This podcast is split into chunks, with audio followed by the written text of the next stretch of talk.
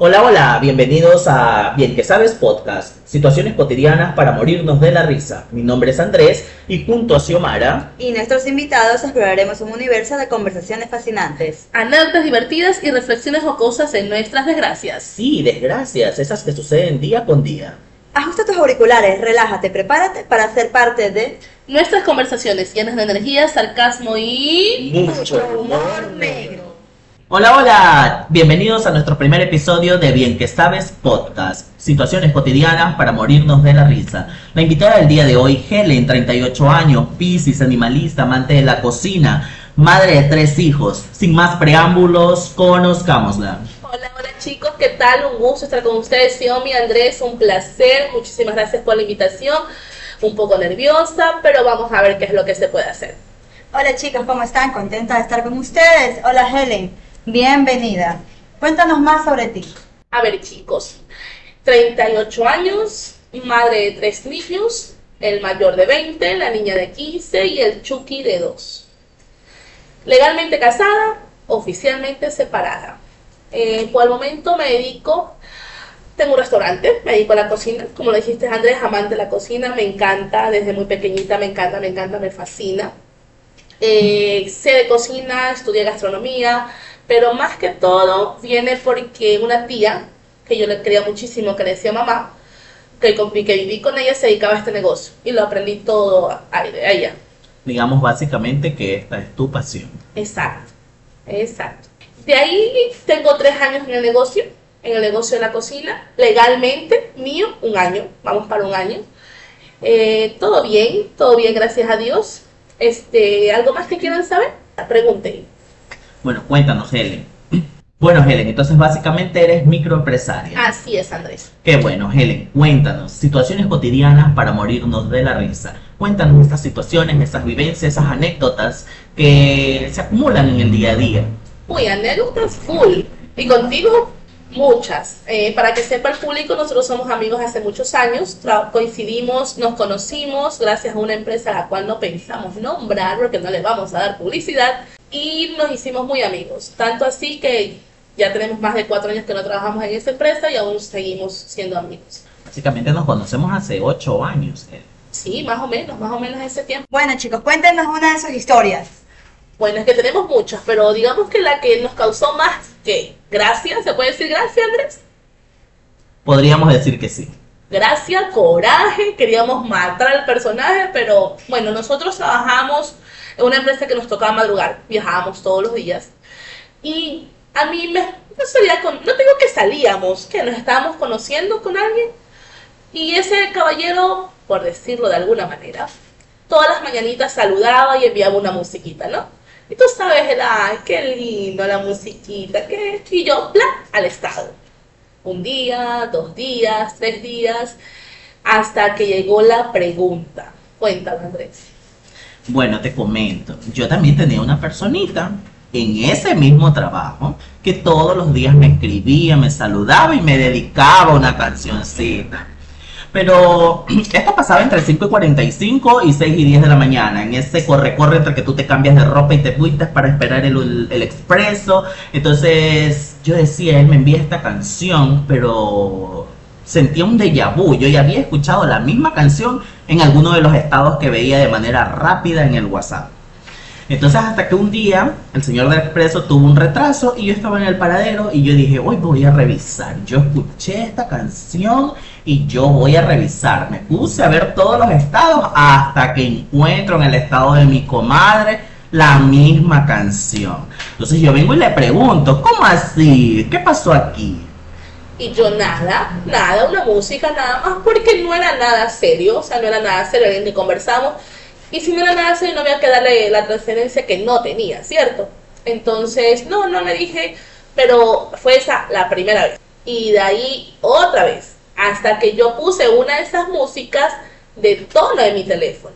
Ahí sí fue donde ya reventó el asunto. Entonces estábamos en una reunión, nuestro jefe de ese momento le encantaba hacer esas tertulias que se hacen los lunes en la empresa, aburridísimas por cierto.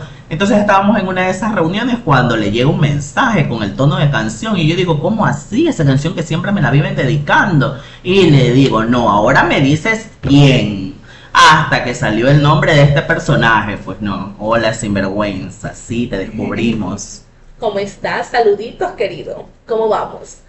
No le vamos a decir porque tampoco le vamos a dar fama al caballero. Sí, y me tocó decirle, me tocó decirle quién era y ahí fue cuando, ¿qué? ¿Cómo? Empezamos a revisar chat y era la misma Xiaomi. La misma música, con diferencia de minuto, un minuto, dos minutos en los dos. La verdad es que yo no sé qué pretendía. Y sabes que él sabía que éramos súper amigos.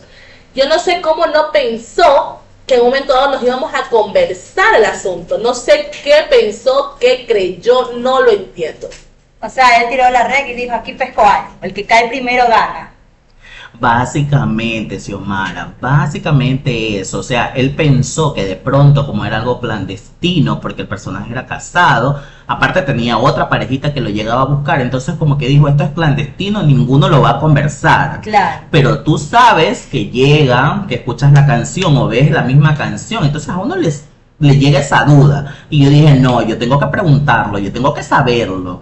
Y hasta que lo descubrimos. Él sabe perfectamente que si digo su nombre le desdibujo la sonrisa del rostro. Basta esa frase para que él sepa el día que escuche esto que estamos hablando de él. Y créeme que tú tuvo una vida bastante catastrófica de ese día, porque no había día que no tuviéramos algo con qué molestarlo. Helen, nos contabas que eras legalmente casada y oficialmente separada. Cuéntanos sobre eso. A ver, yo me casé cuando tenía 18 años. Muy jovencita, muy, muy jovencita. Legalmente no me he separado del padre de mis hijos, de los mayores. Eh, estuve casada 15 años. Tuvimos dos niños, el que, mi que ahora 20 y la niña de 15. Ya separada de él tengo más de 8 años. Más de 8 años separada de él. Luego tuve otra relación donde tengo mi último bebé, que también estoy separada del, del caballero. Y así vamos. Malas experiencias en el amor, entonces. Pero si son las dos, clarito. Cuéntanos más, profundiza, profundiza. Ay, no, pero ¿por qué así? Sí, yo creo que, bueno, malas experiencias, ¿qué te diré? Como te digo, mi primer matrimonio duró 15 años. No nos hemos divorciado por cuestiones legales. Casas, niños y estas cosas. Entonces, como no ha meritado ninguno de los dos, no, ha necesi- no hemos necesitado el papel ninguno de los dos, entonces seguimos casados. Eh, una relación normal, estable de padres. Ya después de mucho tiempo también hemos logrado equilibrar ese asunto. Eh, fueron, lo que pasa es que yo creo que nos casamos muy jovencitos. Yo tenía 18, él tenía 20. Eh, yo recién graduada, él recién también salido del cuartel, nos conocimos en una Navidad y esto fue el amor de muchachos, súper jóvenes, ya al año yo ya estaba embarazada, entonces al otro año había que casarnos, entonces no. Creo que fue, corrimos mucho, corrimos mucho. La propia inexperiencia de los jóvenes, creo yo, ¿no? Eh, y de ahí, yo te digo, estuvimos 15 años casados, se fue desgastando, desgastando, eh, un error, otro error, eh, y ya son cosas que no podíamos manejarlas, entonces decidimos separarnos. Intentamos hacerlo por de la manera más armónica posible, porque tú sabes que una separación nunca hay armonía, ¿no? Al, al menos al principio. Una separación nunca es amigable. Pretendíamos que fuese así, pero no fue el caso. Pero ya con, ya con el tiempo, ya hemos madurado, creo yo. Hemos madurado, él tiene su pareja también, tiene su hijo también, yo por lo consiguiente, entonces yo creo que ya, ya estamos estables, ya, tenemos ya, él tiene 40, yo 38, o sea, creo que podemos sentarnos, conversar, somos amigos, te puedo decir, y todo muy bien. Qué bueno, qué bueno. Ese es el padre de tus primeros hijos. Bueno, Helen, ¿y cómo va la relación con el padre de tu último hijo? Cuéntanos. ¿En serio tengo que conversar sobre ese tema? Por supuesto, el público quiere saber. Bueno, estamos intentando manejarlo lo, lo mejor que se puede dentro de nuestras posibilidades, pero ahí vamos. Es una lucha constante todavía, pero sé, sé que con el tiempo vamos a lograr manejarlo mejor. Terminaron malos términos, por lo que escucho. Sí, fue una relación que terminó muy mal, Tormentosa. bastante tormentosa. No toda la relación tormentosa, porque no te puedo decir que de mis cinco años todo fue malo, ¿no? Sí hubo un par de meses, no miento, miento, sí hubo un par de años muy buenos, pero, pero ya, siempre he dicho que lo que mal empieza, mal termina. Ah, terminó mal. Comenzó mal. Sí, la verdad que sí. Yo lo conocí a él en la empresa en la que laboramos, eh, antes recuérdalo. Eh, tenía servicios prestados para la empresa. Lo conocí en una fiesta que se organizó, que lo organizamos nosotros como empleados porque la empresa nunca nos daba nada. Acuérdate, Andrés, nunca. Bueno, entonces nos organizamos nosotros mismos nuestra fiesta de fin de año y ahí lo conocí. Esos amores de fiesta no duran mucho, dicen. ¿Qué opinas tú? Bueno, te puedo decir que el mío duró cinco años. Eh, tuve un hijo de él. Más bien que porque comenzó una fiesta, no, sino cómo comenzó. Tengo que reconocer que no empezó bien. Él tenía pareja. Ah, comenzó a raíz de una traición. Sí, mira, yo estoy convencida de una palabrita y créeme que estoy más que segura. La palabrita el karma. Existe. Ya, no, sí, mismo, existe, existe. Y créeme, es más, no te debo nada, karma. Nada, absolutamente nada. Yo pagué toda mi culpa. Es más, pagué hasta adelantadas unas cuantas en esta situación que he vivido. Yo creo que estoy libre de deuda, al menos por ese lado. Como ya es de tu conocimiento, Andrés, él tenía una pareja. Una pareja que era compañera de nosotros. Eh, no sé, esa era una relación que ya era bastante también tormentosa, por así decirlo. El hombre cuando quiere conseguir algo siempre dice que la relación está mal. Claro, claro, pero no era solamente que me lo decía a mí, sino se rumoraba bastante. En todo caso, digamos que vuelvo y te digo, empezó mal. Eh, estuvimos, digamos que ocultos un tiempo hasta que él tomó la decisión de romper su relación anterior y como quien dice, sacamos a la luz lo nuestro, ¿no? Te eligió, el hombre te eligió. Se puede decir que en ese tiempo sí. Luego de esto empezamos a trabajar igual juntos, eh, convivimos, tuvimos una, una relación familia, familiar, conocí a mis hijos, conocí a mi familia, yo conocí a parte de su familia y entablamos una relación. Todo muy bien, todo muy bien, unos dos años, no te puedo decir que todo fue malo, muy bien, de hecho que tengo un hijo no fue todo malo, pero hubo, te digo, vuelvo y te repito, todo se paga. Así como yo traicioné y quizás ocasioné lágrimas en una persona, llegó alguien que me hizo pagar aquello. Llegó una persona a su vida, eh, hubo muchos problemas, muchos contratiempos, no, se descubrió el asunto, eh, ya había algún tiempo que ellos estaban juntos y yo no lo sabía. Como tú sabes, la persona engañada es la última que se entera. Entonces decidí separarnos. Bueno, básicamente esa relación terminó en los peores términos posibles. Sí, sí, sí, sí. Muy malos términos, muy malos términos. También fuiste engañada. Sí, sí, tengo que reconocerlo. Entonces ahora estamos intentando recuperar la relación como padres. Espero, espero que lleguemos a, a los mejores acuerdos, a lo mejor por nuestro hijo ya estamos teniendo comunicación nuevamente, ya está viendo su niño, que es muy importante, y vamos manejándolo así dentro de lo que cabe lo mejor, lo mejor que podamos, por el bien del niño. Qué bueno, qué bueno. Siempre buscando el bienestar de los hijos, que son los que menos culpa tienen en todo eso. Claro, claro, porque imagínate, o sea, arrastrarlo a él también al, al caos que fue todo este problema, toda esta situación. Yo creo que ya no cabe que el niño tenga nada que ver en esto. Espero que, que lo logremos en algún momento dado. Bueno, Helen, cuéntanos. ¿Estás, ¿Estás decepcionada o ya te sientes que estás lista como para iniciar algo nuevo? De pronto una nueva oportunidad en el amor. ¿Tú crees realmente en el amor? ¿Crees que el amor existe? No, o, o sea, el amor existe. Pero... ¿O crees tú tal vez que has tomado la decisión correcta a la hora de amar? porque amar es una decisión. Te cuento que es la segunda persona que le escucho que el amar es una decisión. Quizás me equivoqué, quizás... Es que sabes que yo creo que no, no, no, efectivamente, no, definitivamente yo no me equivoqué. O sea, en ese momento él era la persona que yo quería a mi lado. Él con todo lo que demostraba, con todo lo que hizo, con todo lo que, cómo me enamoró, cómo me conquistó, él era. Para mí, él era. Te consta que no por gusto decían que parecía Gloria Trevi, con los ojos cerrados, porque él era así, era mi todo. Te ensegueciste. Sí, sí, y te consta que perdí amigos, perdí trabajo, recuérdame que quedé sin trabajo Lo por él. perdiste todo, básicamente. Sí, sí. Mucha de mi familia no estuvo de acuerdo, también tuve que alejarme de muchos de ellos, pero no me importaba, él estaba a mi lado. Pero y al final de cuentas, esas decisiones que tomaste, ¿sientes tú que fueron las correctas? En ese momento sí. Si me preguntas ahora, A final de cuentas, por eso si digo. me preguntas ahora si lo volvería a hacer, quizás lo pensara. Quizás lo pensara y porque pongo en una balanza. Créeme que ahora pongo en una balanza toda la locura, todo el amor, todo lo que yo viví, a todo el infierno que viví luego, pesa más el infierno. Y eso es lo que me haría retroceder. Es más, no iría a esa fiesta. Si se devolviera el tiempo, decidieras faltar a esa fiesta. Decidiría, decidiría haber escuchado tu consejo, Andrés. No Yo- vayas. Yo te lo dije, pero bueno. Sabes que yo soy mucho de vibras, yo soy mucho de, de creer que si yo digo no, yo básicamente siempre digo cuando alguien tiene sangre amarga no me llega. no, no está en mi sintonía, no vibra en mi sintonía. Entonces cuando yo lo conocí al susodicho antes de que fuera tu pareja, entonces él no vibraba en mi sintonía, no me hacía tilín. Y yo te dije, no, ese hombre no me gusta para ti. Bueno, no fue lo que dijiste al principio. Bueno, Xiomara, ella me dice, no, ay, estoy así como en la percha últimamente, me siento triste. Entonces quisiera así como que salir del cero. Entonces como él estaba interesado, yo le dije, cómetelo.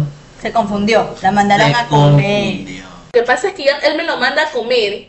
Como él dice, era comértelo, no casarte, no llevártelo a la casa, no guardarlo. O sea, pero ya se dieron las cosas así. Vuelvo y te digo, me enamoré. Me enamoré ciegamente y hice muchas cosas por el nombre de ese amor. Pero, vuelvo y te digo, no iría a esa fiesta. Pero también pienso en mi hijo. Y créeme que es lo, lo mejor que me ha pasado en este tiempo. Si me preguntan, yo tenía que esperar nietos. A la larga hubiese tenido que esperar nietos. Todo el mundo dice, hubiese esperado nietos nada. Pero no, mi chiquito es mi, mi sol. Mi sol, mi vida en este momento. Y créeme que por él, por él, vale la pena todo lo que pasé también. Bueno, entonces Helen has estado viviendo estos sinsabores de las malas decisiones. Sinsabores productos de las malas decisiones. Sí, básicamente ¿Verdad? sí, creo que Pero sí. sabes que es algo que no, so- no solo sucede contigo. Yo creo que tomar estas malas decisiones cuando somos, en tu caso, novata, porque estuviste tanto tiempo casada, creo que era tu primer trabajo así en una gran empresa. Entonces, como que no habías vivido tanto en la calle, no estabas fami- familiarizada a estar en un entorno donde, di- sigamos honestos, en esa empresa donde ser amante era lo mejor, ¿verdad? Ese era el entorno de la empresa, ¿verdad? El que más amantes tenía era el más chévere, ¿verdad? Entonces, yo creo que fue un cúmulo de cosas. Tu poca experiencia, tal vez en ese momento te sentías sola, porque llega un momento, no, más pasa en las mujeres, las mujeres son más pasionales. Yo creo que más pasa en las mujeres que llega un momento en que se sienten solas, en que sienten que merecen ser escuchadas, que necesitas una compañía, alguien para salir a tomar un café, alguien para conversar, alguien a quien contarle tu día a día, ¿verdad? De pronto fue todo eso. La verdad que sí, mira Andrés, yo vuelvo y te repito, yo con el padre de mis primeros hijos lo conocí cuando tenía 15 años. Empecé una relación con él a mis 15 años. Hasta mis 30, él fue mi, mi vida. Fue mi vida. Yo no trabajaba, yo no necesitaba trabajar, yo no necesitaba salir de casa, yo estudiaba, él cubría todos los gastos, porque tengo que reconocer que es un muy buen hombre. Es un buen proveedor. Claro, era, era, porque en este caso ya no, pues no. Era un muy buen hombre. Quizás falló como esposo, como marido, como lo digo yo, pero como padre, como, como jefe de hogar, jamás, jamás. Fue excelente en eso y él sabe, yo siempre lo he reconocido, él jamás falló en eso. Entonces yo no tenía la necesidad de salir. Mi vida era mi casa, mis hijos. Si alguna vez trabajé con alguna prima haciendo una cosa, con alguna otra prima haciendo otra cosa, por hobby, más no por necesidad. Son, fueron 15 años en este círculo, en esta burbuja, que si yo salía a alguna fiesta era con él. O fiestas de familia. Yo no era de, de mundo, ¿me De entiendes? salir a una discoteca, de irte un fin de semana con tus amigos, a la playa, a un rave, a un concierto. No, no, nada que ver. O sea, conciertos con él y mis hermanos. Reuniones de mis amigos en casa con él. Eh, viajes con él. Siempre con él. Incluso cuando estuve en la universidad y todo. No, o sea, yo él me iba a dejar, a veces me iba a ver. O sea, él era. Con razón fue que se dañó eso. No, no, sí, obvio. Sientes que no había libertad. La vida. Para mí te cuento que sí, para mí sí era vida, era mi vida, era mi hogar, era lo que yo tenía. Cuando me separo, es que yo me quedo en el aire, literalmente en el aire, Andrés, porque yo no trabajaba, yo no hacía nada. Y como cuando nos separamos tampoco fue en buenos términos, el caballero desapareció. Se divorció de la familia aparte de ti. Claro, incluso hasta de los niños el, los prim- el primer mes. A los 15 días yo ya estaba desesperada, estaba a punto de querer buscarlo y volver.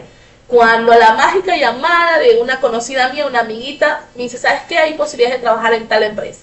Digo, ¿cómo es? Me dice, ándate la capacitación, tres días, no sé qué, y cabe recalcar que esta empresa entrábamos 7 de la mañana y no teníamos hora de salida, porque viajábamos. No tenías vida. literalmente no tenía vida, entonces vengo a esta empresa que como dice Andrés, ser amante era lo mejor, era una empresa que no había principios, se podía decir de esa manera. Entre compañeros, asumo yo, no Sí. había esa, ese respeto entre compañeros, era como que todos contra todos. Exacto, era todos contra todos, tú me gustaste y si pasó alguna noche, chévere, bacán, pasó. Mañana no nos conocemos. Así de simple. Pero yo no encajé en ese mundo. En el mundo que encajé fue en el que los viernes nos quedábamos tomándonos un trago, eh, salíamos de un lado, cosas que yo jamás había hecho antes. O sea, Helen, básicamente no conocías el mundo más allá de él. Entrar a esta empresa significó despertar para ti. La verdad que sí. La verdad que sí. Entrar a esta empresa para mí fue un giro de 180 grados.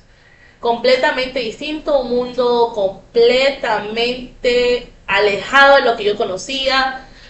Primero que relacionarte con más personas, ¿verdad? Lo primero que nada. Luego que ya los viernes esa empresa era un revolú, todo el mundo corría, todo el mundo esto, todo el mundo farreaba, todo el mundo y me comenzaron a incluir. Y tú vas haciendo tus grupitos, tus conocidos, porque sí, yo tengo cara de, de agria, como todo el mundo dice, pero yo soy muy amiguera, muy amiguera. Con el que pego también, porque no con todo el mundo tengo feeling. Con el que pego, pero el que me cayó mal de la primera vez que lo vi me cayó mal y también te porto esa cara, ¿cierto? Pero sí, sí hice un grupito más, más o menos, un grupito grandecito con el que comencé a salir, iba de un lado, iba de otro, cosas que yo no había vivido, para nada. Entonces, digamos que conocí otro mundo, ¿Y qué se siente ser incluida en estos grupos? te cuento que es súper chévere. Te cuento que bien, bien. Vuelvo y te digo, esta empresa era muy como tú dijiste, no, ahí no importaba el uno con el otro y no pasaba nada. Si pasaba alguna noche, al día siguiente no, no nos conocemos, no pasaba aquí nada. Pero en ese grupo yo no estaba. Recuerda Andrés, que nuestro grupo era de todos los viernes irnos a tomar un trago. Incluso íbamos entre matrimonios, o sea, chicos que tenían su, su pareja oficial, como quien dice, los solteros que éramos nosotros. O sea, en el grupo de la salvajada, por no decirlo otra palabra, para que no nos, El grupo de la perdición. no estábamos incluidos. En el de la farra, irnos de un lado, de otro, en ese sí. Nos íbamos a comer, no, no había quien. Bueno, yo sí tenía a mis hijos que me esperaran en casa, pero estaban mis padres, estaban mi, mi hermano en ese tiempo que iba conmigo, y de paso el papá se llevaba las bendiciones los fines de semana. Entonces, todo bien, todo bien por ese, por ese lado. Bueno, Helen, entonces en estas noches de frenesí, en estos días de asueto, en este momento de sentirte incluida en un grupo, ¿qué se siente? De venir de ser todo para tu esposo. Oh, con un, mu- un mundo completamente aparte, un mundo completamente aparte, un mundo completamente distinto. Todo, todo fue como muy, bueno, te digo, muy rápido.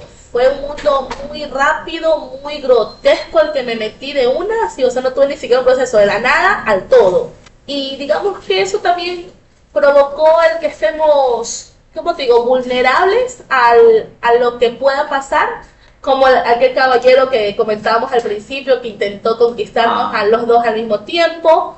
Después aquel otro personaje que conocí, te digo, en una fiesta, en el cual tuve una relación. Recuerda, volvamos a decirlo, me quedé sin trabajo, me, quedé, me tuvieron que cambiar de sucursal y todo por esta situación, pero ahí vamos. O sea, lo perdiste todo. Sí, Así como ganaste todo de golpe, básicamente lo perdiste todo de golpe. Sí yo ya tenía Por tres, la decisión de amar a alguien. Sí, yo tenía tres años ya en la empresa cuando conocí a esta persona, tres años.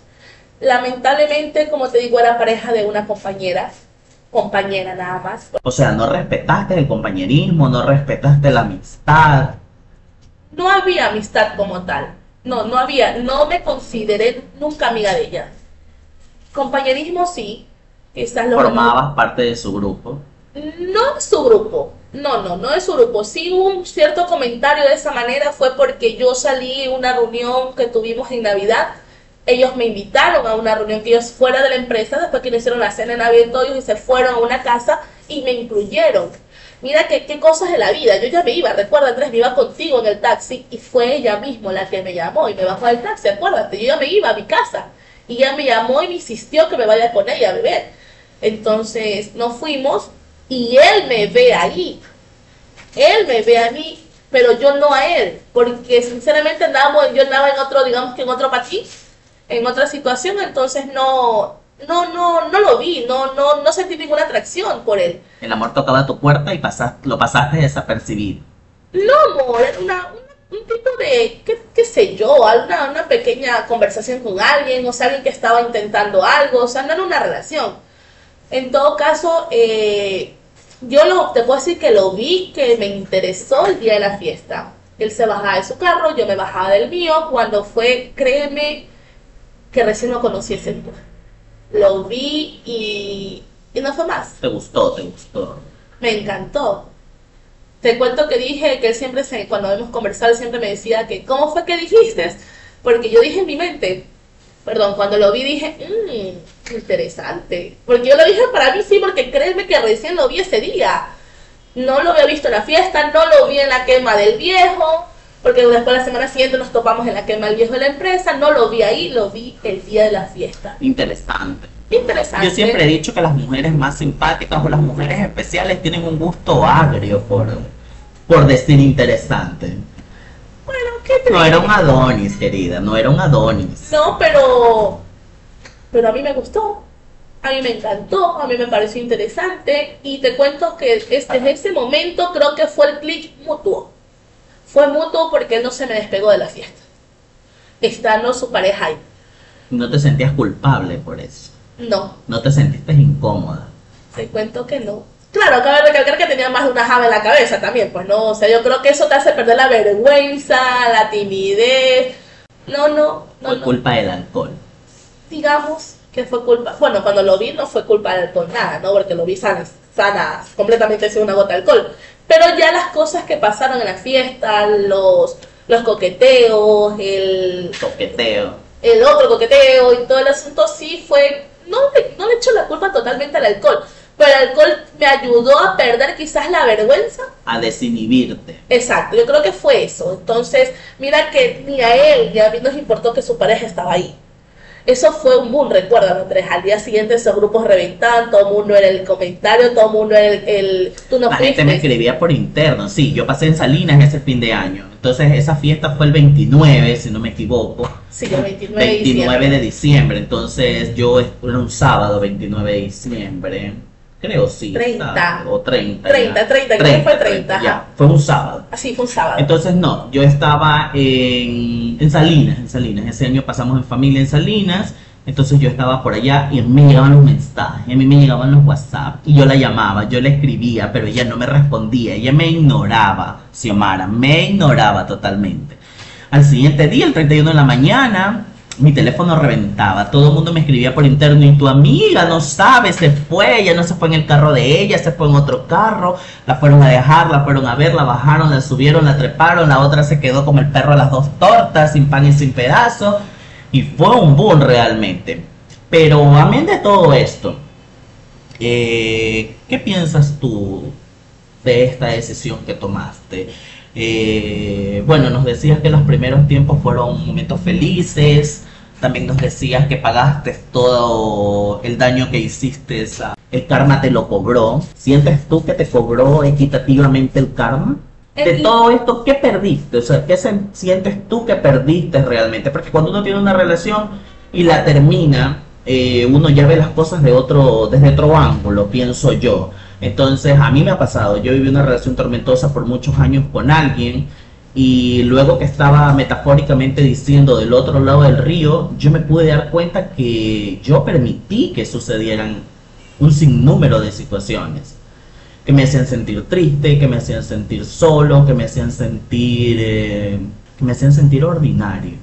Porque, porque así pasa, cuando tomamos la decisión de amar a alguien, creo yo que no nos damos cuenta de todas estas cosas. ¿Qué perdí? Pues te puedo decir sin duda equivocarme que me perdí a mí misma. Y eso es lo peor que nos puede pasar como ser humano. Créeme que en estos meses que estoy sola estoy reconstruyéndome, volviéndome a encontrar, porque, como tú dices, permití muchas cosas. En el- yo en mi caso te puedo decir que en el nombre de que les presenté un nombre a mis hijos, formé una familia con él, me fui a vivir con él, él se vino a vivir conmigo porque tiene su casa y yo tengo la mía, pasábamos tiempo en su casa, tiempo en la mía. En el afán de que mis hijos, quizás yo decía con él, porque no me falló dos veces. La primera vez que él me falla, yo lo perdono, que creo que ahí fue mi falla, haberlo perdonado. Pero dije, ¿Sientes tú que es un gran error perdonar las fallas? sí, sí, sí, si tú me lo preguntas ahora sí. quizás no debía haberlo hecho. Dejamos una, dejamos una puerta abierta a que se siga volviendo a hacer. Creo yo que dejamos esa ventana, esa puerta abierta para que esta persona de una manera indirecta nos gobierne.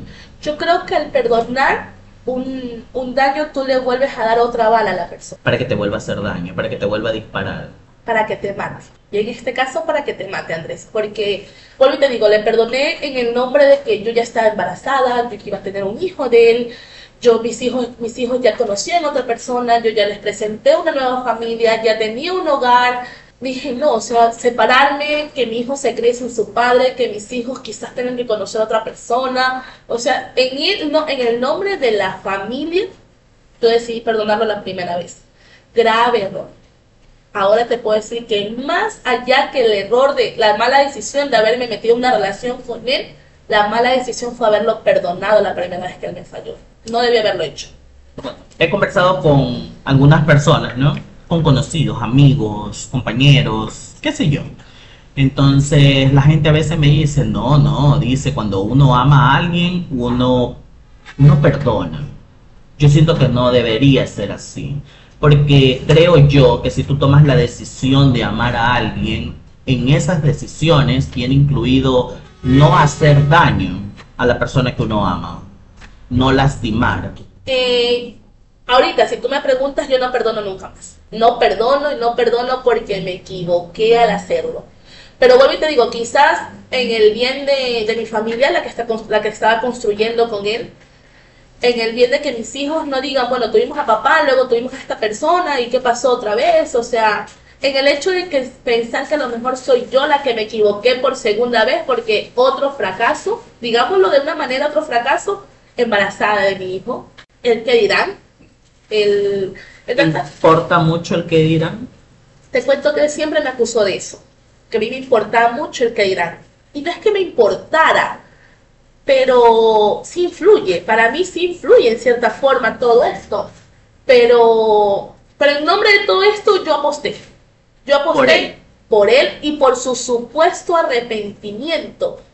Pero a la larga no fue así. Sí, cambió un tiempo, te puedo decir que tuve meses buenos, tiempo bueno, pero aparentemente yo tenía una buena relación, aparentemente yo tenía una, un hogar estable, pero había sido que todo había sido una mentira, porque mientras yo creí en su, en su arrepentimiento, en el que estaba todo bien, resulta que él tenía una relación paralela al mismo tiempo que la mía.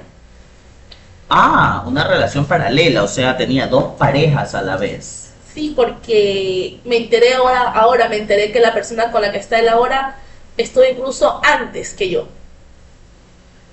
Es lo que yo te digo, entonces es lo que yo digo, ¿por qué, por qué si estaba esa persona antes que yo, por qué tener una relación conmigo, por qué intentar hacer una familia conmigo, por qué tener un hijo conmigo? Entonces son cosas que me golpearon mucho. Me dejaron, como te dije, me perdí a mí misma por darle un hogar, una familia a él, a mis hijos.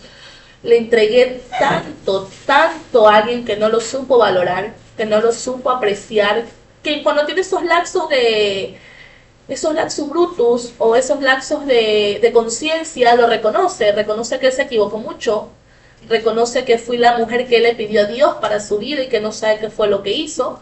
Pero en todo caso, cuando vuelve y se, no sé si es él mismo o, o yo me enamoré de un personaje, no sé, en todo caso, me lastimo mucho. Te sientes defraudado. Sí, mucho, mucho. Más que como yo le decía a él, dice tu enojo. Lo mío no es enojo, Andrés, lo mío es decepción. Decepción porque él, a él le consta cuánto yo sacrifiqué por él. Y es que yo no puedo, créeme que sabes que más que la traición, la deslealtad. Eso duele. Porque si tú eres leal con una persona, Mereces recibir lo mismo, mereces recibir lealtad. por lo menos, o sea, es que a veces yo pienso que hasta por agradecimiento tú piensas en dañar a alguien. Le debo, le debo esto, le debo, y no hablo de lo económico, no estoy hablando de lo económico, ese es otro tema. Pero le debo su compañía, le debo su entrega, le debo un hijo, le debo todo lo que hizo por mí, todo se jugó con todo el mundo, perdió su trabajo, se jugó con su familia, se jugó, se la jugó por todos, por mí, y no valoré todo eso. Te apartó de sus amistades. Sí, porque... Yo fui uno de esos. Bueno, Fue una de esas bajas. es que como no te caía bien, entonces no coincidíamos, más, pero nunca perdimos el contacto. O sea, cabe recalcar que nunca perdimos el contacto, nunca estuvimos... Pero sí, no nos veíamos todos los viernes porque yo ya me dediqué más... Es que, ¿sabes qué? Me enamoré que digo, para irme a beber con mis amigos, me voy a ver una película con mi pareja. Te convertiste más en mujer que amiga en ese momento. Sí, sí, sí. Sí, te digo que sí. Me perdí. Me- por eso te digo, yo me perdí con él. Bueno, entonces te perdiste en este amor, eh, Helen. Bueno, Helen, hemos conversado un poco de las relaciones tormentosas, de estos, males, de estos malos amores, de nuestras malas decisiones que dan pie a estos malos amores. Y cuéntame, en nombre de la amistad, ¿qué se hace en nombre de la amistad? Yo te quiero mucho, te considero, nos conocemos un buen tiempo, como lo decíamos al inicio del podcast, del capítulo de hoy. Y yo siento que, amén de los amores, la amistad prevalece por encima de todo eso. ¿Piensas igual? No siempre.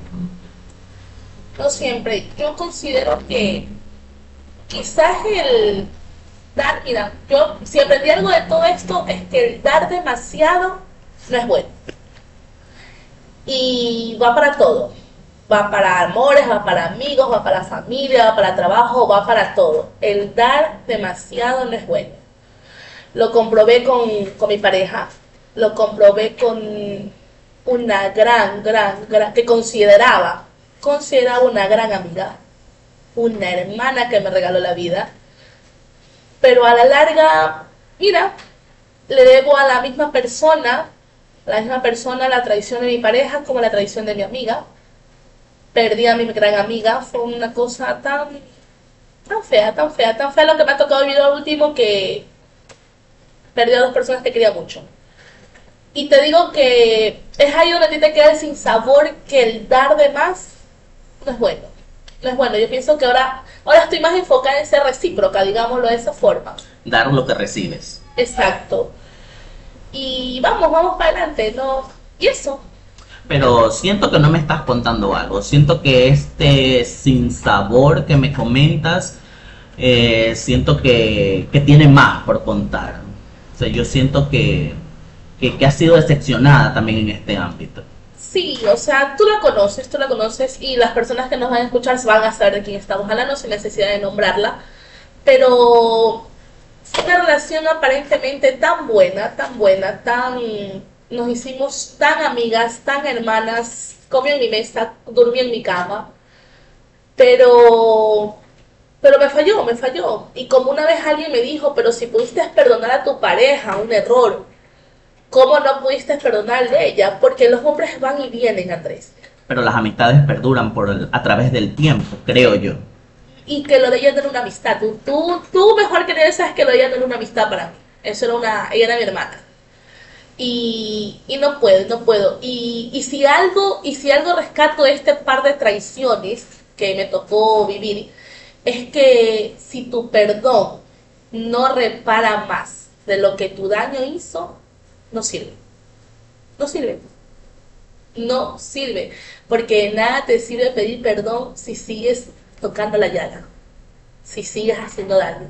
De nada te sirve pedir perdón si sigas haciendo la misma mierda, ¿verdad? Sí, en otras palabras. O sea, no, no, no sirve. No sirve. Y te lo repito. Si tu perdón no repara más lo que tu daño da- rompió, no sirve. Y no es perdón. No se puede perdonar así. Me, llam- me dicen mucha gente que, que soy dura. Te digo que yo perdoné por mi paz mental. Por mi corazón, porque lo necesitaba yo. Más Yo- no devolviste la confianza. Jamás. Yo los perdoné a los dos. Por mí. Por mí, por avanzar yo. No por ellos. Si yo en un momento dado tengo que volver a cruzar, porque me toca volver a cruzar palabras con ella netamente en lo que tenemos que conversar y nada más. No puedo, porque incluso intenté como quizás que vuelva a hacer las cosas como antes, pero no, no se puede, no se puede.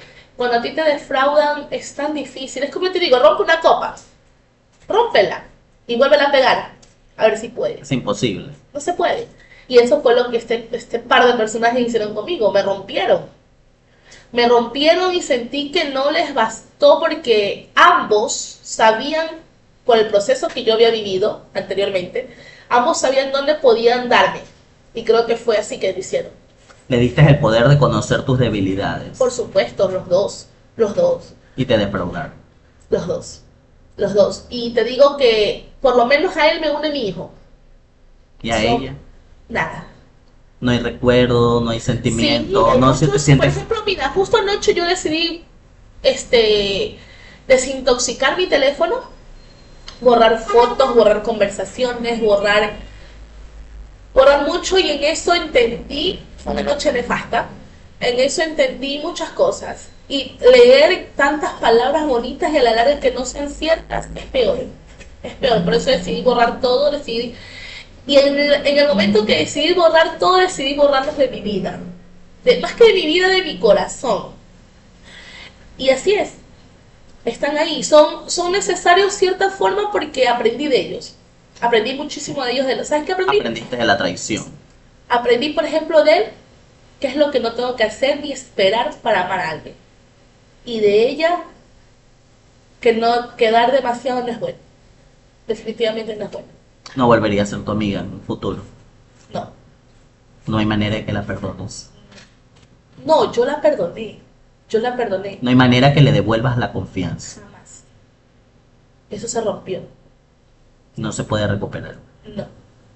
No, ¿La recuerdas? ¿La extrañas? mucho, mucho. Y sí, la extraño mucho. Cuando ella conversó conmigo, yo lloré lloré yo lloro cada vez que puedo porque es que ella, ella era, era, era todo, ¿sabes? Tú mejor que nadie sabes la relación. Incluso tú y yo tuvimos un par de, este, un par de impases por ella. Claro, sí recuerdo. Este, pero, pero no, sí, por ejemplo, una Navidad, este fin de año sin ellos, porque fueron los dos al mismo tiempo que se fueron de mi vida.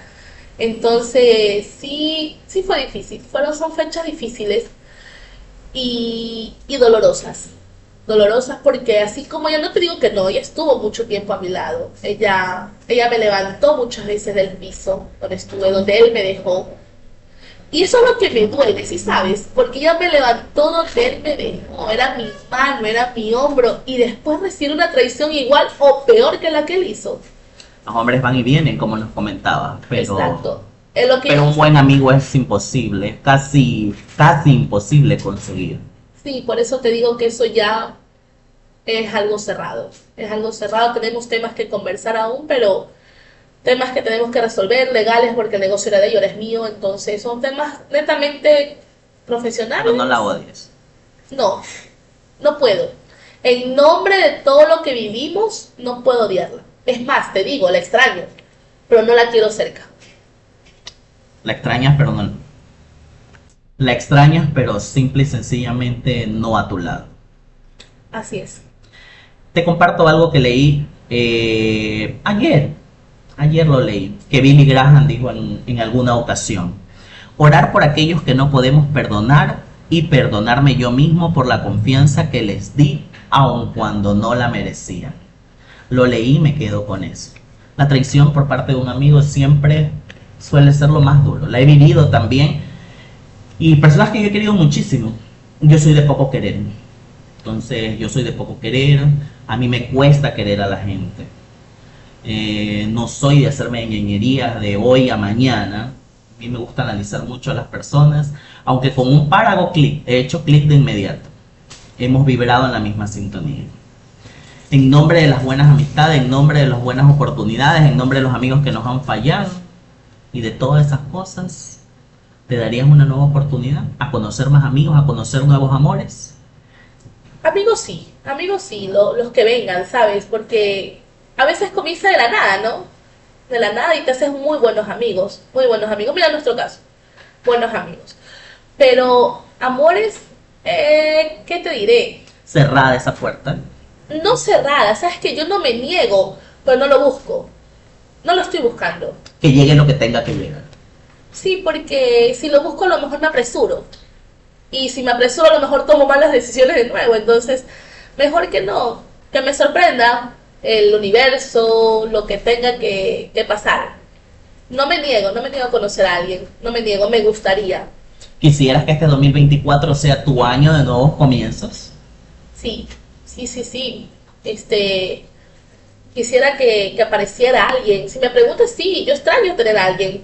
Quisiera tener a alguien, pero que llegue, que llegue, que llegue quien tenga que llegar. Bueno, entonces él en este 2024 año de nuevos comienzos, Sí, ojalá, ojalá, ojalá. parejas, amigos, Amigos, los que vengan. Pareja, no la busco. Que llegue. Que llegue, que llegue. Si tiene que llegar y si no llega, pues más amigos. pero estás dispuesta. Sí. Sientes que estás dispuesta a, a conocer a alguien o Es- que en este momento te sientes sana como para, como para conocer a alguien. Primero que nada, ser cómplices, ser amigos, salir a tomar un café, eh, salir a conversar. Para eso estoy lista.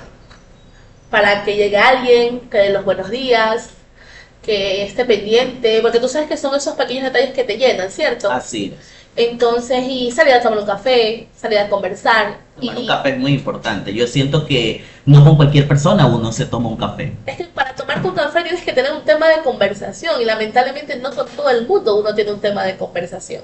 No con, es verdad, no con todo el mundo te puedes sentar a tomar un café. Y sí, sí me gustaría. ¿Dispuesta a que pase? Sí, sí, sí. Pero que tú me digas que venga alguien y me enamoró y yo esté perdida, mente loco otra vez, no. No, yo creo que, creo que esta vez aprendí muy bien la lección. Helen, ¿tienes pretendientes a la fecha? Digamos que sí, digamos que... Tú sabes que no es que me considero que, ay, qué bestia, ¿no? Pero si tengo algo es que soy muy conversona. Tú sabes que yo, tú puedes conversar conmigo y creo que eso llama mucho la atención. El que tú puedas conversar conmigo, el que yo me pueda sentar a- hasta a instalar algo contigo. Y sí, sí hay alguien, pero dejémoslos en el anonimato. ¿Hace bien? Hace muy bien, hace muy bien, pero estamos en, en como te digo, los buenos días, el cómo estás. En el proceso de la coquetería, de conocernos, de extrañarnos. Eh, exacto, exacto. Muy poco contacto físico, muy pocas veces nos hemos visto y creo que eso va, no sé si es una ventaja o una desventaja en este momento, pero vamos bien. Mientras yo me sienta bien y me haga bien y él diga que yo la hago bien, estamos bien. Y vamos a ver, vamos a ver qué pasa. No te digo que tengo un novio, no, no tengo un novio. Estoy sola, estoy completamente sola. Sané, me costó mucho. Me costó mucho sanar. Pero te puedo decir ahora que estoy lista. A día de hoy, 4 de febrero, ¿te sientes lista para un nuevo comienzo? Sí. Sí. Te puedo decir que sí. Yo creo que me costó mucho cerrar ciclos. Salir de todos estos ciclos, Helen, como me dices, cerrar ciclos, virar la página, o como se le diga. ¿Cuál ha sido tu mayor refugio para, para poder salir de esto? ¿Cuál ha sido tu pilar? ¿Cuál ha sido tus pilares para salir de todo esto? Te cuento que primero Dios, Andrés. Primero Dios, tú no tienes idea las veces que he doblado rodillas, las veces que he llorado, las veces que me he quebrado para tratar de volverme a reconstruir. Segundo lugar, Luciano. Ese pequeñito de dos años, en vez de yo sostenerlo a él, tú no tienes idea cómo me sostiene él a mí. Fue un niño que fue concebido con mucho amor. Créelo, Andrés, con mucho, mucho amor. Y, y él es mi, mi fuerza. Siento que llegó a poner vida a tu casa, Sí. no solo a ti. A mi familia entera, te cuento. Es, es mi luz al final del túnel. Te, te podría decir que sí, cuando está todo Es la luz guía, la luz guía. cuando está todo oscuro, todo oscuro, él es mi farito. Y mis otros dos hijos. Pero si te los pongo en orden es ese. Dios, Luciano y mis otros dos hijos. Esos han sido mis pilares, mi fuerza, la ayuda de mis padres es extraordinaria. Tu La- ancla a la realidad. mi hermano, ellos son mi llamado a tierra, como siempre he dicho. Ellos son mi llamado a tierra cuando, cuando muchas cosas han pasado por mi cabeza, cuando mucha decepción, mucho dolor, mucho trauma ha tocado mi corazón, mi cabeza. Ellos son los que me jalan, los que me hacen devolverme a la realidad. Y, y pido a Dios que sean eternos. Qué bueno que aún gozas de la compañía de todos. Gracias a Dios, sí. Gracias a Dios tengo mi familia completa, se puede decir. Helen, ¿te proyectas? ¿Piensas tú eh, a largo plazo? Te cuento que yo no pienso a largo plazo. No me gusta proyectarme sobre 5, sobre 10, sobre 15, sobre 20. Me gusta proyectarme siempre hacia el momento, hacia el siguiente mes. Te cuento que ¿Te Yo pasa igual? yo idealicé una vida junto a aquel, aquella persona. Yo me vi de viejito con esa persona, yo vi planes a futuro, yo vi muchas, teníamos muchos planes, teníamos muchas, muchas metas, eh, la ilusión de envejecer con alguien y de él aprendí un día a la vez. Esa frase tan trillada, tan usada, tan prostituida, de alguna forma es ahora mi dilema, un día a la vez. Él me enseñó, él, él me enseñó que no puedo proyectarme un futuro. Nada es eterno, dice la canción. Definitivamente. Y eso que su promesa era envejecer junto a mí. Entonces, él me enseñó que eso no existe. Si me, me preguntas qué voy a hacer, es más, no sé ni siquiera qué voy a hacer de comida mañana. vivo así, al día. Vivo al día porque... ¿Y te al- gusta? Sí, sí, porque el proyectarme mucho no me dio buenos resultados. Entonces prefiero esta nueva versión. Xiomara, ¿te gusta proyectarte a futuro? La verdad que sí, a mí sí me gusta ver y tener todo organizado y planeado por semanas. Tengo por el mes, yo puedo. Veo viviendo día a día, no, yo no te sirvo. No te proyectas a futuro, pero sí haces tu planeación semanal, Ajá. mensual. Sientes que eres más productiva de esa manera. Sí. Te comento que yo no. A mí me gusta más enfocarme en lo que voy a hacer al día siguiente. Siento yo que de esa manera soy más productivo. Pienso mucho. Si me proyecto a 5, a 3, a 2, a un mes, yo pienso mucho. Y siento que parte de pensar mucho termina estresándome y, hacer, y haciéndome poco eficiente. Entonces yo por mi parte no pienso mucho. Somos dos contra uno, ¿sí? Siempre somos así. ¿Te gusta el alcohol? ¡Eh! Entre tus pasiones, la nombré, pero entre tus pasiones, La- ¿sientes tú en este momento que te apasiona? ¿Qué es lo que te apasiona a día de hoy? Mis hijos, mis hijos, la cocina, créeme que si no tuviera este trabajo es estresante, estresante, cansado y todo lo que tú quieras, pero me encanta, me encanta, me encanta. Mis hijos, la cocina, un buen amigo, conocer gente. Xiomara, ¿qué te apasiona a día de hoy? Viajar, conocer gente, salir mucho. Qué bueno. Me quedo con eso. Voy a intentarlo. A mí me cuesta conocer a la gente. No me gusta. No me gusta incluir muchas personas en, digamos, en mi entorno. Quizás sabes qué es lo que nos ha pasado, que nos han, nos han dañado tanto que se nos hace difícil confiar. Es más, te digo, yo pienso que a la persona que, llega a mi vida, sabes que le va a tocar bien duro. Porque, porque sobrepienso y sobre malpienso sobre todo, sobre malpienso las cosas. Eh, si tú no me escribes un día es porque tú tienes a otra persona. Estás así como cuando un perrito es abandonado y uno le quiere dar cariño y uno le llama y está reacio a Eh, dejarse dar cariño. Y sabes que a lo mejor eso daña una, una posible situación, una posible este, pero, pero creo que es cuestión de que me tengan paciencia. Es cuestión que me que no te tienen es paciencia. que no me tienen paciencia, yo creo, pero, pero deben entender lo que no solamente, no creo, pues no, no me creo tampoco que la única persona que lastimaron fueron a mí, fue a mí. Tiene que haber mucha gente por ahí, sino que a lo mejor mucha gente no expresa sus sentimientos, no expresa su- sus inseguridades, sus miedos. En cambio, yo sí soy muy expresiva. Sí soy muy expresiva y soy muy explosiva, soy muy impulsiva muchas veces. Yo soy, por ejemplo, tú me dices, ah, yo te estoy con todo el abecedario. Eres Piscis de febrero. Eh, ese es el asunto. Entonces, yo soy muy pasional. Dice todo el mundo que yo me enamoro si me truenan los dedos. O sea, yo soy muy enamoradiza. Yo soy muy... Sé querer. Sé querer. Y mi problema es que yo me entrego demasiado. Entonces, como ya vi que ese es el problema, ahora estoy en cambio en la otra postura. No, Guardar no, un poco para luego. guardar todo, no solo un poco. Entonces, por último, dicen las personas que, que tampoco me puedo poner esa barrera, ¿no? Pero es que si hubiese vivido lo que me tocó vivir a mí, créeme que ni siquiera contestaran un mensaje, así de simple. Porque tú no sabes si ese mensaje después de un tiempo sea el que te condene a vivir lo que no querías vivir. Pero ahí vamos, ahí vamos, ahí vamos en la lucha constante día a día. Bueno, Helen, sabes que eres una buena oradora. Nos encanta conversar contigo. Helen, cuéntame. Locuras que hayas hecho por amor. Locuras, eh, bueno, existía alguien en, en- en mi vida hace algún tiempo, hace un tiempo atrás, y creo que sí es una locura, sí sabes, yo viajaba tres horas para irme con esa persona, tres horas de ida, Date tiempo. tres horas de venida. Entonces yo creo que esa fue, yo creo que esa fue mi mayor locura de amor, sí sabes, hacerlo por amor, pero vale la pena. Eran pareja. Sí, era mi pareja en ese tiempo. fue en el lapso que estuve separada del padre de mis hijos y hasta que conocí al padre de mi otro hijo. En ese tiempo estuvimos juntos. Vivía en otra ciudad. ¿Funcionan las relaciones No, eh, a larga distancia? decía? no, no, no, no, no, no funciona. Sientes que no funcionó. No funciona. Lo diste todo. Lo dimos todo. No me, no te- no me- más que todo, nos- nuestra relación terminó porque teníamos diferencias. Bueno, a mí siempre, a ver, cabe recalcar que a mí me gusta el hombre mayor. Tú, a mí, tú sabes, mis relaciones, am- la única relación que digamos que fue pareja fue con el padre de mis hijos, que apenas me lleva dos años. De ahí me gusta el hombre mayor. Me gusta el hombre mayor, entonces él era mayor para mí. Pero a veces creía que, creo que él pensaba que era su hija, no su pareja. Entonces, ciertas formas, es más, siempre me llamaba malcriada. Te sentías controlada. Exacto. Entonces, a veces hasta llegué a mentirle. Cuando estábamos los viernes nosotros en- bebiendo, no hacía nada malo, porque estaba con mis amigos, pero a él no le gustaba que yo beba.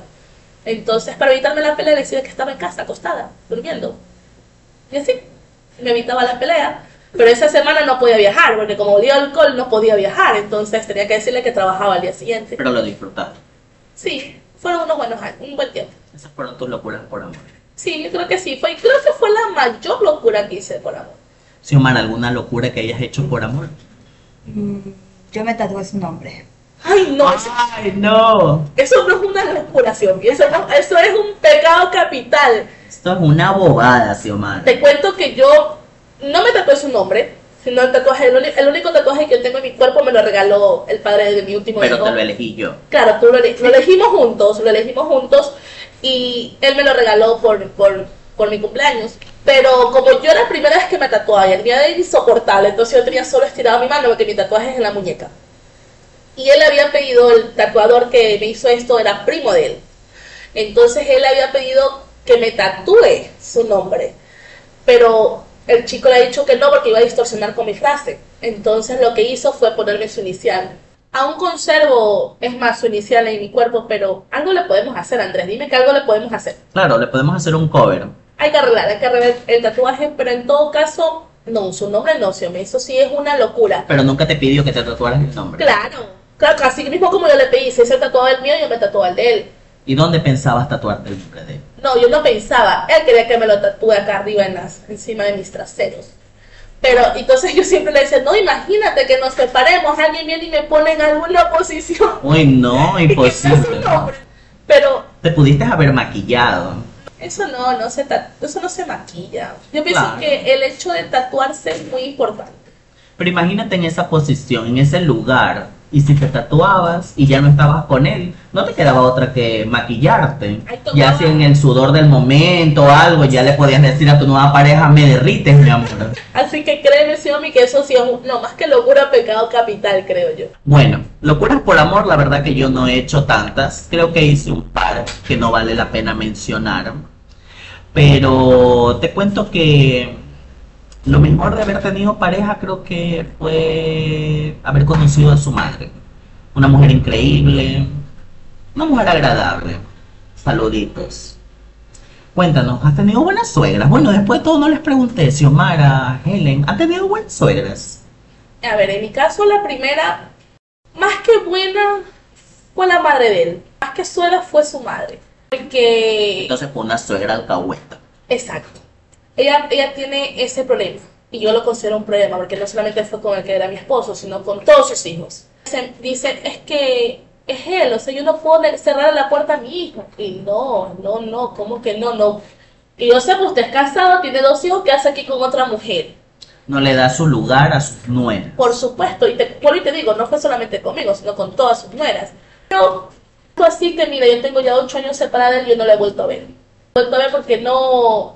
¿Por qué no? ¿Por qué no? Porque no me nace. Ella nunca le llamé suegra, siempre fue su nombre, solo por su nombre. Y nada más. O sea, con la madre, con la abuela de mis primeros hijos no, pero yo creo que la vida me premió. Me premió la vida, Dios me premió con una mujer muy buena, una mujer correcta sobre todo. Como ella dice, ella tiene su, también su, su genio, sus cosas, pero no deja de ser su hijo, pero no por eso le alcahuetea la situación. Tanto así que ella no tiene una relación con la nueva pareja del padre de mi hijo, para nada. Peor aún siendo la causante de que nuestro nuestro hogar se haya destruido, entonces menos. Ella es una persona que más que madre ha sabido ser abuela. Me ha aconsejado tanto, como ella dice, la aconsejo como mujer, no como madre de él. Es la primera que dice que al momento que alguien aparezca, yo me quiera dar la oportunidad que ella me está de acuerdo, me apoya. Y ella siempre dice, mijita, un clavo saca otro clavo. Ah, yo necesito suegras de esas. Te cuento que es muy linda, es muy linda, yo la quiero muchísimo, muchísimo, demasiado. Es más, aún yo la llamo suegra. Aunque el mundo diga que está mal, que ella ya no es mi suegra, entonces el día que ella me quite... Consideración, más consideración. Yo creo Cariño. que sí, cariño, cariño, porque para mí es mi suegra. Excelente abuela. Mi hijo tiene la mejor abuela que puede tener. Entre mi mamá y, y- la madre de, de aquel personaje, tiene las mejores abuelas mi, mi hijo. Y también una excelente madre, que a pesar de todo nunca lo ha soltado. A pesar de todos sus errores, ella jamás ha soltado a sus hijos. Obvio su madre, pero no, no es esas madres ciegas que se hacen, que no entienden ni ven los errores de sus hijos, no. Ella está muy consciente de todo lo que ha pasado, un apoyo extraordinario para mí, para su nieto, agradecimiento total hacia ella, hacia Dios, hacia la vida por ponerla en mi camino. Quizás, mira, no tuvo un buen esposo, una buena pareja, pero me dejó un hijo, me dejó una excelente suegra, tiene unos hijos maravillosos, él tiene unos hijos maravillosos, eh, preocupados por su, por su hermano, se frecuentan. Yo creo que en lo que él dejó en mí fue bastante. Fue bastante. lo- me quedo con lo bueno. Prefiero quedarme con lo bueno. Y que algún día el tiempo le dé la razón a quien la tiene. Así de simple. Qué bueno. Qué bueno que no guardes rencor después de todo. Ha sido muy difícil. Muy difícil manejar el resentimiento. Más que rencor, el resentimiento. Para él también ha sido muy difícil manejarlo. Pero, pero ahí vamos, ahí vamos. He decidido ser ciega, sordo, muda a todas las provocaciones de la que es su pareja. Porque lamentablemente nosotros no tenemos una buena relación por aquella persona. No sé si insegura, inmadura o mala. Porque no encuentro otra palabra para describirla. Y me tomo un tiempito del- de esto tan importante. Es para que si alguna vez escucha, sepa que ella para mí no existe. No existe. Que se mate diciendo y haciendo lo que le dé la gana. Yo estoy en un nivel tan alto, tan alto, que me cuesta mirar hacia abajo. Y esta, No la determinas. no, no me es. Mucho tiempo robó mi paz. Por mucho tiempo logró desequilibrarme. Pero ya no. Ya no. Tanto, tanto hizo que ya pasa desapercibida. La pobrecita se intenta hacer tomar en cuenta como pueda. Provoca que yo explote, pero pierde su tiempo conmigo. No sabes ser amante. No. Las amantes tienen un arte. ¿Tú has sido amante alguna vez, Xiomara? No, no he sido amante, nunca. ¿No te gusta ser amante? No, es que tampoco creo que sirva. Pues la de, la de, la de mi ex no sirve. No nos sirve. O bueno, sí sirvió, te cuento. ¿Qué es lo que pasa? Ella fue amante de él muchos años. Él asciende a mujer. Hoy ella cogió el cielo porque la ascendió a mujer. Él vuelve conmigo porque lo perdono y la desciende de nuevo amante. Entonces ella enloqueció. Ella enloqueció y demostró exactamente lo que es. ¿Y es bueno o es malo ser amante? Hay un arte en ser amantes. Yo pienso que para ser amante lo que más tienes que manejar es la prudencia, porque si tú te metes en una relación donde sabes que existe alguien, es tu decisión. Tú sabes cuáles son tus límites, hasta dónde puedes llegar con esa persona. Lamentablemente se tiene horarios, se tiene horarios, se tiene fechas en las que tienes que ser completamente invisible. ¿Aceptarías ser amante en alguna ocasión, Heli? Yo lo fui. Recuerda que la, la persona, el padre de mi hijo, yo fui su amante al principio. Te dije, él tenía pareja. Y es más, si se supo la situación, porque comenzó en el boom de todo el mundo, de, todo, de toda la empresa, pero si bien es cierto, fue el boom de la fiesta, más yo dije que no fue más que hasta eso.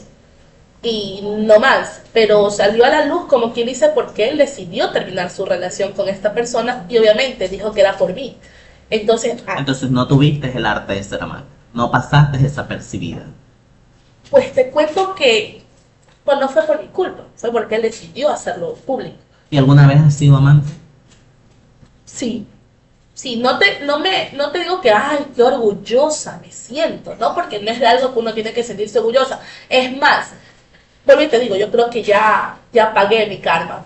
Pero, pero, A día de hoy, ¿aceptarías ser amante? no. Xiomara, a día de hoy, ¿aceptarías ser amante? No. Que venga el sugar así en el carro con todo y te deslumbre. Cambia. O sea, eso es otra cosa, dice Cambia. Pero no, ¿sabes por qué? Porque ya lo viví. Ya lo viví y, y el tener horarios, el tener que ser invisible para fechas especiales. Peor aún si te enamoras. Duele más. He ahí el problema, si te enamoras. Ese es el problema. Porque bien dicen que los amores prohibidos duelen más cuando se terminan. Y te puedo decir que así es. Es así. Entonces, no, si tú me preguntas ahorita, no vuelvo a cometer ese error, porque es un error. Bueno, y para terminar esta entrevista el día de hoy, eh, voy a rescatar algunas frases icónicas de la entrevista. Si tu perdón no repara más de lo que tu traición dañó, no sirve, no es perdón. Me encanta, me quedo con eso, Así es. No sirve. me quedo con eso. Suegras buenas, siempre hay una. Siempre hay una. Qué bueno, Helen. ¿Te ha gustado la entrevista? Sí, muchísimas ¿Es gracias por la invitación. Bastante, chicos, bastante. ¿Volverías? Por supuesto, cuando guste, me avisan, me invitan. Bueno, para terminar, chicos, a mí siempre me gusta recomendar, me gusta hacer recomendaciones, alguna canción que nuestros oyentes puedan escuchar, que ustedes sientan que merece ser escuchada. Te lo agradezco de Cani García. Xiomara, para terminar, algo más que tengas que acotar, alguna canción que nos puedas recomendar. Extraordinario de maldita Nerea. Bueno, chicos, muchas gracias por la preferencia. Somos Bien que Sabes Podcast, situaciones cotidianas para morirse de la risa. Cada viernes 20 pm por Spotify, Google Podcast. Un capítulo nuevo, un episodio nuevo. Eh, gente común conversando de situaciones cotidianas para morirnos de la risa. Sobreviviré de Mónica Naranjo entre mis recomendaciones para escuchar esta semana. Nos encontramos el próximo día viernes a las 20 horas. Bien que Sabes Podcast. Gracias.